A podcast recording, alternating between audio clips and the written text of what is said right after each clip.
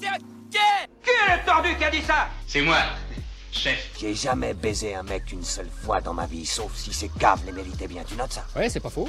Sur cette terre, moi je fais confiance qu'en mon manche et en ma parole. Elle, elle est ferme, l'autre est d'acier. Est-ce que c'est clair?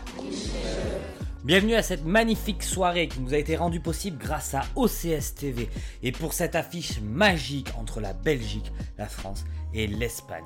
Et la partie peut maintenant commencer et ça débute même sur les chapeaux de roue avec l'actrice Marie-Belle Verdu qui passe le ballon à son confrère Antonio de la Torre qui trouve dans la profondeur le réalisateur Pablo Berger. Pablo Berger qui accélère, il accélère, il accélère sur son aile gauche et c'est qui permet un passement de jambe, il se permet même un passement de jambe. Qu'est-ce que c'est beau pour terminer sur un centre, un magnifique centre sur le film Abracadabra qui le reprend avec fermeté de la tête et c'est le but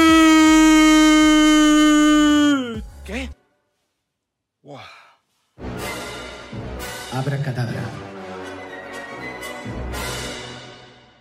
Les amis, c'est bientôt l'euro, je voulais me faire un petit kiff. hein. Aujourd'hui, on parle d'Abracadabra, donc sorti en 2018 de Pablo Berger, pour ceux qui n'avaient pas forcément compris.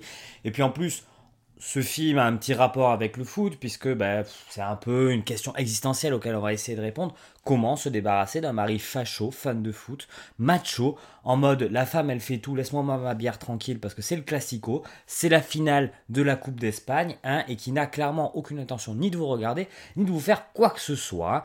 Donc, euh, même par moment, il peut vous faire un peu honte. En gros, voilà, on va parler de ça. Et comment il fait Eh Vous l'invitez à un mariage, il se fait hypnotiser et tout va bien. Voilà le synopsis du film. Voilà où on va avec ce film de Pablo Loren.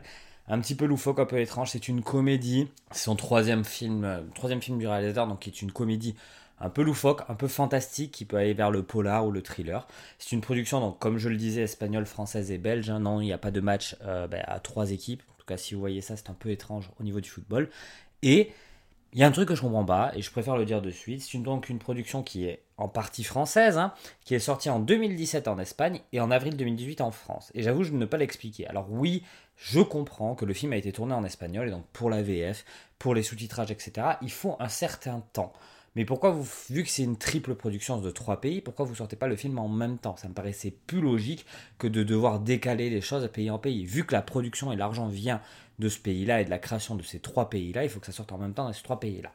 Ça reste un avis extrêmement personnel, mais j'avoue que je n'ai pas vraiment compris quand j'ai vu ça, quand j'ai un peu creusé sur le film. Au niveau de mon avis, je vais d'abord parler des plus et après des moins, parce que c'est un film qui rentre vraiment dans cette catégorie du moi. Et dès la première scène, je tiens à vous le dire, il y a un nœud papillon qui est incroyable. Pas la première scène d'ailleurs, mais c'est dans les premières scènes, c'est la première scène de mariage. Waouh, waouh, le nœud papillon Elvis Presley, je n'étais vraiment pas préparé à voir ça dans ma vie. Et pourtant, je le vois avec vous et vraiment, quelle claque, si vous le trouvez, envoyez-moi des liens, je veux m'acheter ça. Je veux m'acheter ce nœud papillon. Et en plus, on attaque dans le film avec d'autres choses, une cravate pour un agent immobilier incroyable. Vraiment incroyable. Euh, J'ai un collègue qui fait ça dans la vie. Luc, si tu m'écoutes, je te l'achète. hein. C'est ton prochain cadeau d'anniversaire. Bref, on est là face à un film qui a vraiment un côté extrêmement loufoque. Et la direction artistique montre très très bien ça. Dans l'idée où on est dans un film qui est loufoque, mais dans un monde réel. On nous montre dès le début, avec même une scène assez en plan fixe, avec des embouteillages qui ressemblent à Madrid, qui montrent Madrid, qui montrent la vie quotidienne de Madrid ou d'une ville espagnole. hein, J'en sais rien en fait c'est Madrid ou pas. J'ai l'habitude de dire Madrid parce que bah, moi, les films espa- espagnols que j'ai vus en premier, c'est Pedro Almodovar, donc c'est Madrid. Mais on peut clairement être dans une autre ville, c'est pas vraiment gênant. Et cette direction artistique avec ces espèces de, de papillons loufoques, ces cravates, ou ces tenues, ces choses, parce que c'est beaucoup par l'aspect, par ce prisme vestimentaire, hein, donc le- les costumes sont vraiment très très bons, nous met de l'irréel dans le réel. Et nous remet encore une chose, c'est que ce film, bah, tout n'est pas forcément vrai, tout n'est... ouais, Il y, a une- il y a un aspect un peu loufoque, un peu étrange. Je dis beaucoup loufoque, hein, désolé. Et cet aspect étrange va énormément bien servir l'humour qui, dès le début, va être plutôt sur l'incapacité du mari d'arriver à faire quoi que ce soit correctement ou qui ne gêne pas sa femme, hein, et qui va évoluer de plus en plus vers quand même de l'humour toujours de situation. On n'a pas d'autre humour ou grand chose d'autre à se mettre sous la dent. Et c'est plutôt cool. C'est plutôt cool. Le film fait rire à certains moments. Il y a des scènes vraiment étranges. Il y a des tentatives euh, sur la mise en scène autour de ça qui est vraiment intéressante. Et d'ailleurs, la mise en scène, elle est importante.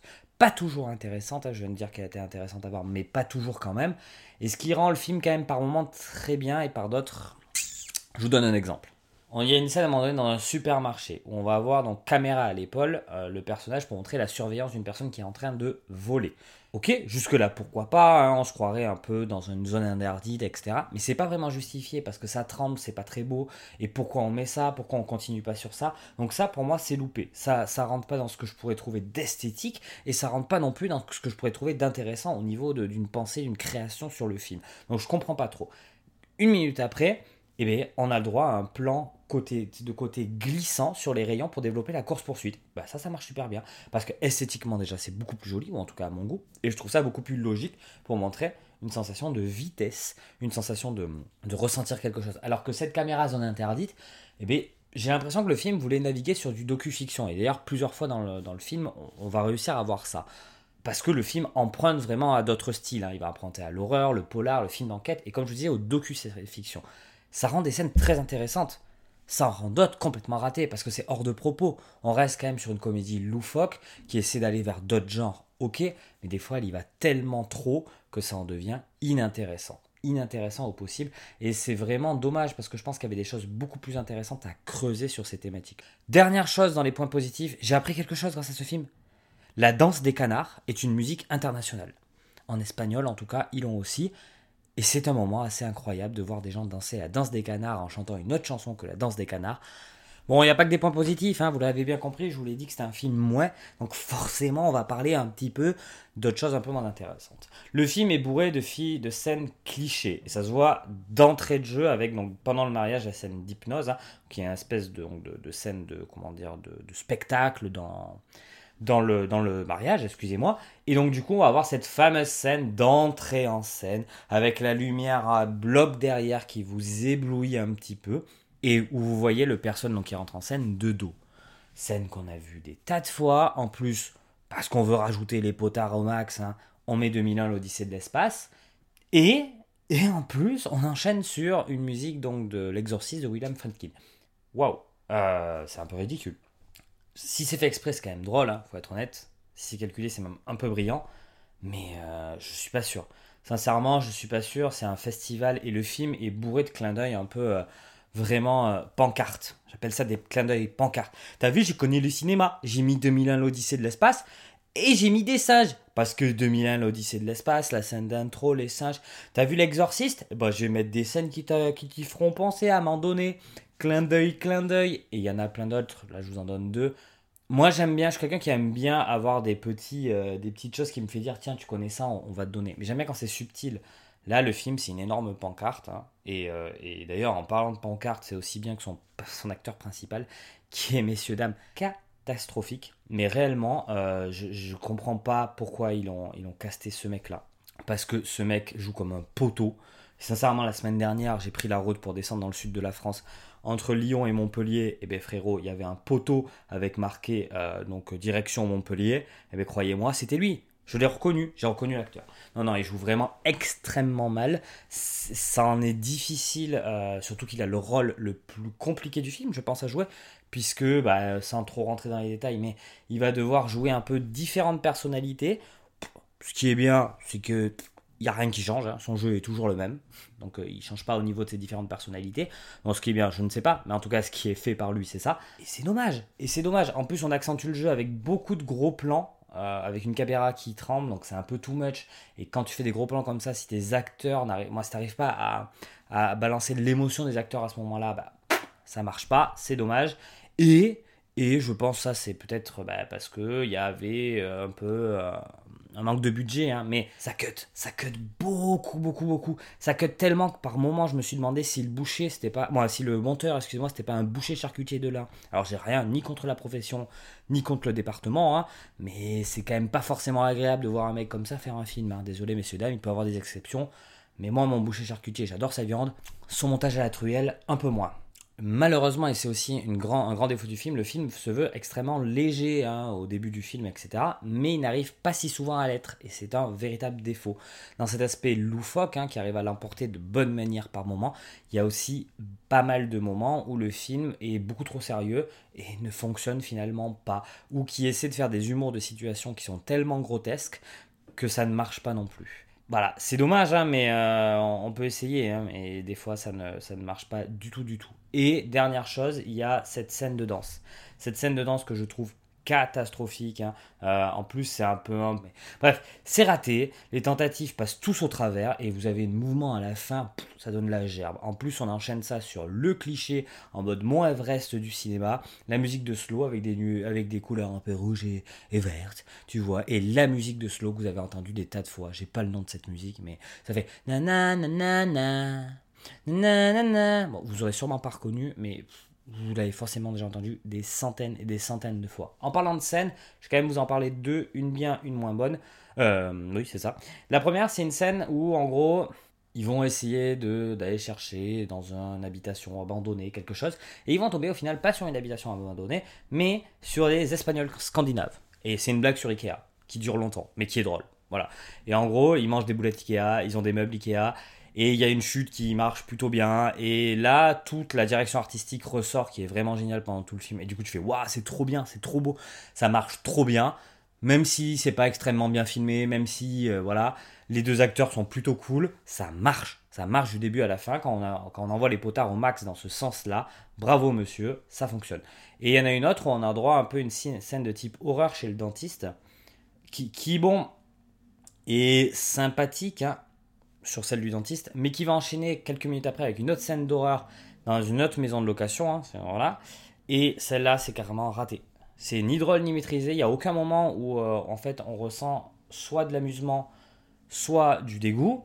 Et c'est juste gênant. C'est juste gênant. Ça rend le film encore un peu plus pathétique. On essaie de faire un film d'horreur sans en avoir aucune. si, je pense pas qu'il n'y a pas de connaissance, mais sans en avoir aucune réel fondement sur ça. Et moi, je ne trouve que ça ne fonctionne pas. Au niveau des thématiques, il y a forcément le rôle de la femme et son évolution qui est plutôt bien traité au niveau du film. Même si on a quand même l'impression que l'actrice, elle est Ah, mon mari, mon mari, mon mari me regarde pas, mais mon mari. Il y a un truc un peu étrange. Je pense qu'il aurait pu avoir un peu plus de nuances sur la réflexion, sur, sur qui c'est qu'on garde en gros, vous comprendrez quand vous verrez le film, mais ça reste plutôt bien traité et plutôt intéressant sur ça. Il y a aussi vraiment le besoin de reconnaissance, hein, que ce soit pour lui ou pour elle. Lui, c'est en fait, il se sent sûr de lui et euh, il a une reconnaissance, on pense, par son métier, par plein de choses. Elle, elle aurait besoin de lui et lui s'en fout complètement. Bien entendu, un petit peu de spiritisme. Et il y a une vraie question, et c'est celle qui manque pour moi de fondement, c'est est-il bon de prendre du plaisir dans quelque chose qu'on sait fondamentalement mauvais? C'est assez intéressant en termes de psychologie, en termes donc de, voilà, de philosophie aussi. Quand on sait que quelque chose est mal, mais qui nous fait du bien, la cigarette par exemple, très, exemple très simple, est-ce que on se doit de continuer à prendre du plaisir avec ça? C'est une vraie question, c'est assez intéressant, je vous laisse 3 heures, hein, vous me direz ça dans les commentaires, tac tac, référencement, tu le sais. Bref, le film se classe parfaitement encore une fois dans la catégorie des moins c'est avec un, ok, il y a un second degré, il y a de l'humour qui fonctionne, mais il y a des tas d'autres tentatives qui ne marchent pas du tout et qui sont vraiment mal maîtrisées. Le cast est une catastrophe, en tout cas au moins pour le, personnage de Carlos. Je pense que une bonne partie du cast est une catastrophe. Moi j'ai quand même bien aimé Maribel Verdu dans le, dans le rôle principal, qui marche plutôt correctement, mais bon, c'est pas non plus incroyable. Hein. Et euh, le film a beaucoup de trouvailles plein de choses qui se retrouvent vraiment intéressantes, mais toujours bloquées par un savoir-faire ou par des méthodes ou par un je veux tout faire. Je veux tout faire et donc je fais pas grand-chose et surtout pas grand-chose de bien. Et c'est dommage. Dans, tous les cas, le film n'est pas vraiment un mauvais moment. Bien au contraire, c'est sympathique. Ça se passe bien, c'est cool. Je pense que ce sera très vite oublié, mais ça reste sympathique. Donc allez-y, comme j'ai dit au début, c'est sur OCS. Ça se regarde bien, c'est une heure et demie. Petit film espagnol, avec de l'humour. Allez-y les gars. Et les filles. Hein. C'est pas moi. C'est qui alors? J'ai vu, je sais qui c'est, mais je dirai rien.